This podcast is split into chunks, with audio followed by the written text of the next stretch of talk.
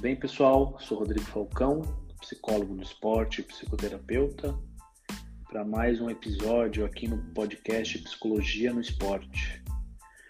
Hoje é para falar sobre o Rei Pelé, a psicologia e o fascínio de um gênio.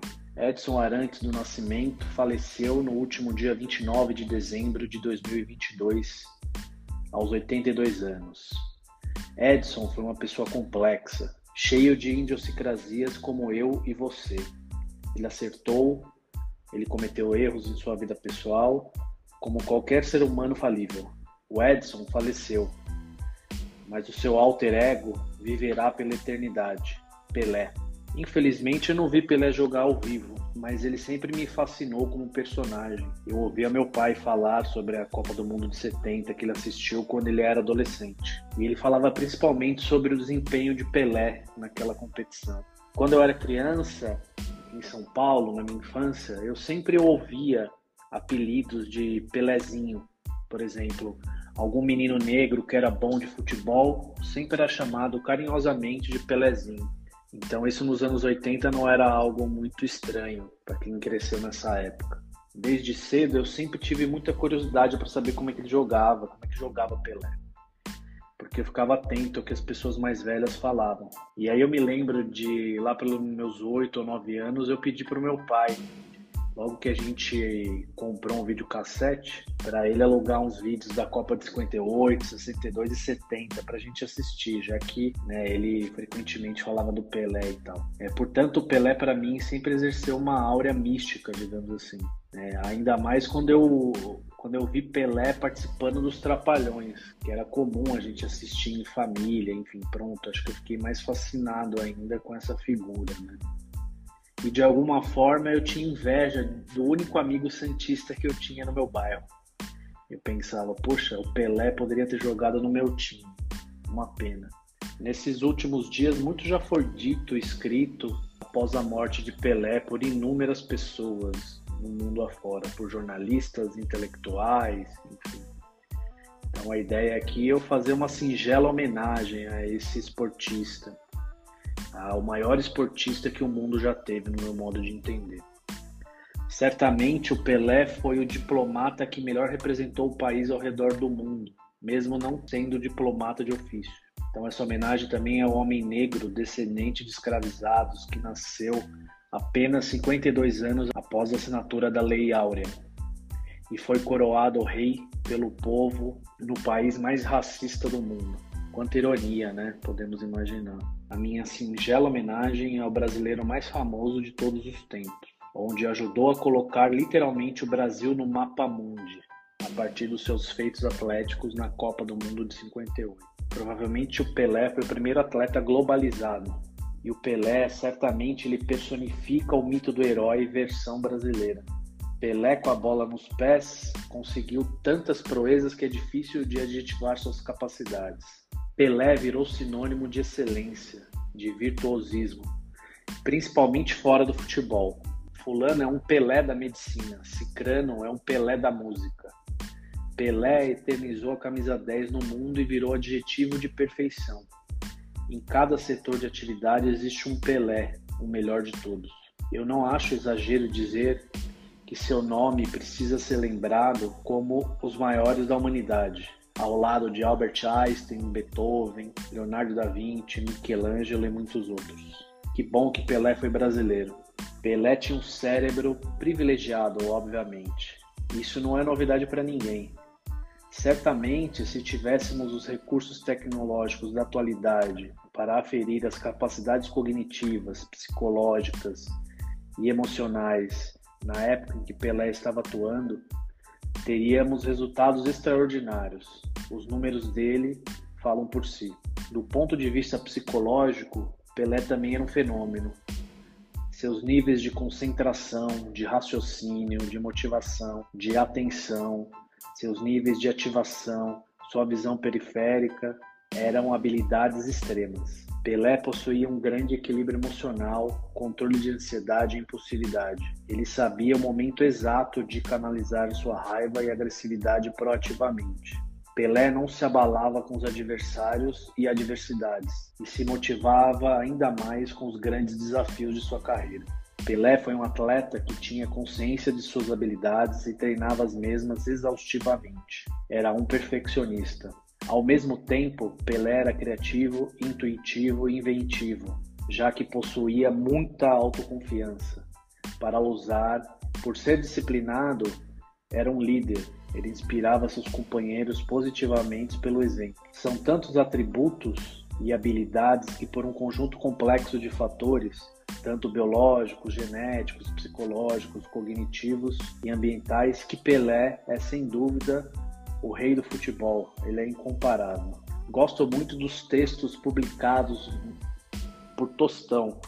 Tostão é um colunista e foi ex-jogador de futebol e companheiro de Pelé nas Copas de 66 e 70. Vou descrever aqui um trecho de uma de suas colunas que foi publicada na Folha de São Paulo no dia 10 de outubro de 2018. Tostão comenta que Pelé intuitivamente realizava treinos mentais e visualizações. São técnicas cientificamente comprovadas e muito difundidas pela psicologia do esporte para desenvolver a performance atlética. Então, diz Tostão, há um conceito frequente e equivocado de que os grandes atletas em todos os esportes são tranquilos sem problemas emocionais. É o contrário. A tensão é o combustível da alma. A ansiedade aumenta a produção de substâncias químicas e, com isso, a concentração, a agressividade, a força física e a velocidade. É o doping psicológico, desde que não ultrapasse certos limites ao ponto de a mente perder o controle do corpo. Pelé, o rei, entrava no vestiário antes do jogo e ia para um canto.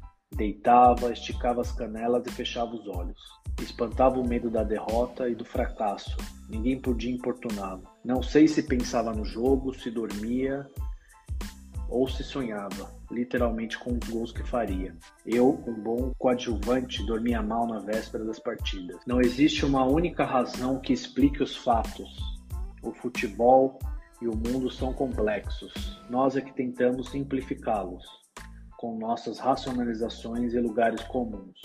O corpo e a alma funcionam por meio de associações biológicas, de pensamentos, de sentimentos e de ideias. Somos muitos em um só.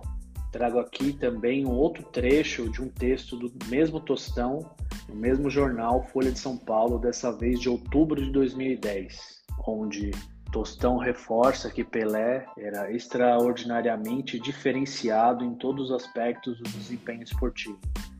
Então ele começa assim o seu texto. Conheci Pelé nos treinos da Copa do Mundo de 66. Eu tinha 19 anos.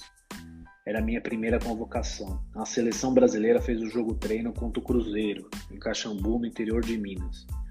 E meu pai foi me ver assistir ao treino. Ele era louco para conhecer Pelé pessoalmente. Ao vê-lo, pediu um autógrafo.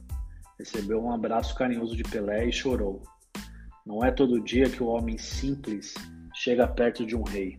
Pelé foi o maior jogador do mundo de todos os tempos porque tinha mais alto nível todas as virtudes de um craque que sua posição precisa ter. Hoje, por ser um analista, procuro um defeito técnico em Pelé e não encontro. Pelé era muito habilidoso, técnico, criativo, forte, veloz, autoconfiante, ambicioso e aguerrido. Quanto mais difícil a partida, mais ele pedia a bola e se agigantava. Além de tudo isso, Pelé literalmente enxergava mais que os outros. A estrutura anatômica de seu globo ocular, com um olhar saliente e expressivo, aumentava seu campo visual. Aqui vale lembrar, um parênteses, que Tostão, depois de jogador, ele foi ser médico oftalmologista. Então, é bacana essa observação dele aqui nesse momento. Continuando aqui com, com o texto do Tostão, depois desse parênteses, Pelé parecia enxergar até o que estava às suas costas. Antes de a bola chegar a seus pés, Pelé me olhava, parecendo dizer o que ia fazer, e fazia. Tentava acompanhá-lo, não era fácil. A comunicação analógica por meio de gestos, de olhares e de movimentos do corpo é menos exata, mas muito mais ampla do que a comunicação digital com as palavras. Pelé tinha o que os especialistas chamam hoje de inteligência sinestésica. Parecia ter um mega computador no corpo. Em fração de segundos, mapeava tudo o que estava à sua volta. observava os movimentos e calculava a velocidade da bola, dos companheiros e dos adversários. Prefiro chamar isso de saber inconsciente, que antecede ao raciocínio lógico. Ele sabia sem saber que sabia. Pessoas que não viram Pelé jogar ao vivo, no gramado ou na televisão, acham que seu auge foi na Copa de 70. Seu esplendor técnico foi de 58, com 17 anos, até mais ou menos metade da década de 1960. Antes da Copa de 1970, muitos diziam que Pelé estava pesado e que não conseguia jogar várias partidas seguidas com a mesma exuberância. Pelé sabia disso e se preparou para se despedir da seleção com grandes atuações e com o título mundial. Foi o que aconteceu. Pelé era um bom companheiro, no campo e na concentração. Gostava de ficar no quarto. Não tinha estrelismos nem privilégios. Tratava bem a todos. Durante o jogo, recebia orientações, broncas e não respondia com rancor. Fora de campo, Pelé atendia a todos com um largo sorriso. Nunca ouvi triste nem chateado. É, acho que essas, essas reflexões que o Tostão traz aí para nós nesse momento, ela explica muito, tanto sobre a psicologia quanto sobre Pelé no dia a dia. Para mim, Pelé foi pouco celebrado. É difícil fazer comparações com outros contextos e países. Acredito que Pelé tenha sido pouco celebrado no Brasil e por boa parte dos brasileiros, por tudo que representou em vida, no futebol, no imaginário popular e na cultura do nosso país. Sei que esse é um assunto delicado e complexo. Eu já li, já ouvi entrevistas de jornalistas, de diferentes emissoras, de historiadores e de vários pensadores que falam claramente: se Pelé fosse americano ou europeu, poderia ser muito mais celebrado, inclusive do ponto de vista intelectual e acadêmico. Será que esses aspectos têm a ver com uma questão do nosso racismo estrutural no Brasil? Eu creio que passa por isso também. Nem a CBF, que é o órgão máximo do futebol nacional, no meu ponto de vista, celebrou Pelé em vida como deveria. Vale lembrar, ao sediar novamente a Copa do Mundo em 2014, Pelé ficou de fora de boa parte do evento e das comemorações, por ser patrocinado supostamente por empresas diferentes do que eram na época CBF e FIFA as donas do evento. Conflitos de interesse mesquinhos, no meu modo de ver, que marcaram negativamente o evento naquele momento. Eu gravo esse áudio aqui no início de janeiro, então uma questão que vem sendo bem discutida e gerando muita polêmica e repercussão foi a ausência física dos atletas e ex-atletas do futebol, principalmente no velório e no funeral de Pelé. Nem os jogadores do elenco atual do Santos, o único time que Pelé defendeu profissionalmente, estiveram em grande número em sua despedida. Sinceramente, eu achei lamentável e muito triste, uma falta de respeito e reverência à memória de quem de certa maneira abriu o caminho e colocou o Brasil como protagonista no cenário do futebol mundial. Às vezes, nós brasileiros gostamos de se comparar com outros adversários no esporte, geralmente inflamados por narradores, ufanistas, midiáticos, etc. É bom lembrar da morte de Maradona e Kobe Bryant. O esporte parou na Argentina e também parou nos Estados Unidos. Aqui não. Os clubes continuaram treinando, apresentando seus novos contratados, dando entrevistas coletivas de imprensa enquanto o funeral de Pelé acontecia. São exemplos que talvez não tenham comparações por questões socioculturais, mas também talvez valha a reflexão. Na minha modesta opinião, sinceramente, eu acredito que era para o mundo do futebol estar em peso no funeral, no velório, no cortejo. O Santos havia destinado espaço para isso. Obviamente, ninguém é obrigado a estar onde não quer estar, mas eu acho que seria como uma espécie de dever moral, entre aspas, para com Pelé e o povo brasileiro.